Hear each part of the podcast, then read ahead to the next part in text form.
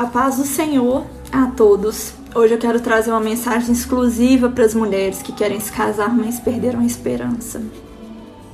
Se você é uma delas, fique comigo até o fim e ouça a mensagem que o Senhor tem para você.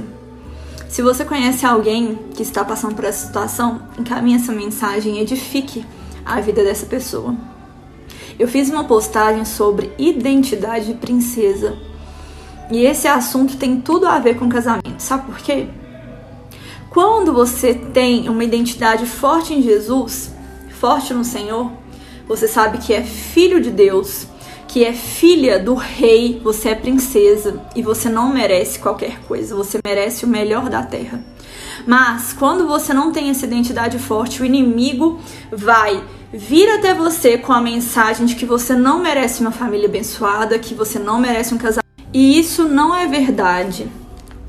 O Senhor quer o melhor para nós, ele tem planos de bem para nós e não de mal. Mas se você não tem um relacionamento, uma intimidade com o Senhor, infelizmente o inimigo vai bater a sua porta com esta mensagem e você vai crer, porque a sua identidade não está fortalecida no Senhor. A sua identidade não é de filho de Deus, mas sim de criatura do Senhor. Você não tem intimidade com ele, não sabe o que ele quer para você. Então, se você quer realmente um casamento abençoado, uma família para você constituir, achegue-se perto do Senhor. Seja íntima do Senhor, porque Ele vai chegar perto de você também. Ele tem planos de bem para você. Ele quer você feliz com a sua família. Lá em Gênesis, a gente vê o Senhor instituindo a família. Ela é uma instituição divina criada pelo próprio Deus. É por isso que todos nós queremos formar uma família. Todos nós temos essa vontade. Só que para você crer que merece o melhor da terra, você precisa ter essa identidade de filha fortalecida em você, de princesa fortalecida em você para você não receber qualquer coisa que o inimigo queira te dar. Às vezes as mulheres passam por situações que elas não deveriam passar porque não têm essa identidade fortalecida. Aí no mundo, às vezes os homens falam assim: olha, vamos só ficar Vamos só ficar uns três anos, quatro anos, depois eu arrumo outra. Ele não fala com essas palavras, mas é exatamente isso que ele quer dizer. E tem muitas mulheres aceitando esse tipo de situação porque não creem que merecem o melhor da terra.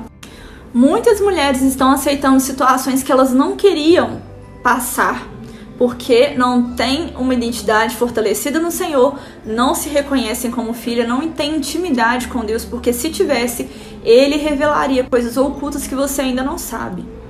A mensagem de hoje é: se achegue ao Senhor, tenha intimidade com Deus. Entregue a sua vida ao Senhor. Fala, Senhor, eu quero um casamento, mas eu quero um casamento abençoado. E para ser abençoado, é o próprio Senhor que tem que te dar.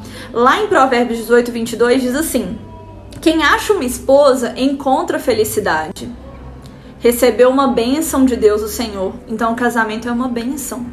O casamento é uma bênção e apenas o Senhor pode te dar um casamento abençoado. Então, você precisa pedir. Então, agora que nós já entendemos que é apenas o Senhor quem pode nos dar um casamento abençoado, nós devemos perseverar em oração. Nós devemos perseverar neste objetivo, nesse propósito e ter paciência para receber de Deus essa benção. A gente não pode ficar ansioso e falar: Jesus, olha, eu peço para você o casamento, mas eu vou lá atrás do meu marido. Não. Espere no Senhor. Irmãos, lá em Lucas 18, Jesus vai falar sobre a parábola de uma viúva e de um juiz desonesto. Esse juiz era desonesto e a viúva todos os dias batia lá na porta desse juiz para pedir justiça no caso dela. E de tanto que ela bateu lá, o juiz desonesto é, foi a favor dela. E Jesus ele continua assim: olha, prestem atenção naquilo que aquele ju, é, juiz desonesto disse. Será então que Deus não vai fazer justiça a favor do seu próprio povo, que grita por socorro dia e noite? Será que ele vai demorar para ajudá-lo? Aqui nessa parábola, depois você leia lá em Lucas 18, versículo 1 até o versículo 8, vai nos mostrar o poder da perseverança. Então, continue perseverando no Senhor, que Ele vai ouvir sua oração e continue esperando nele, que o melhor está por vir.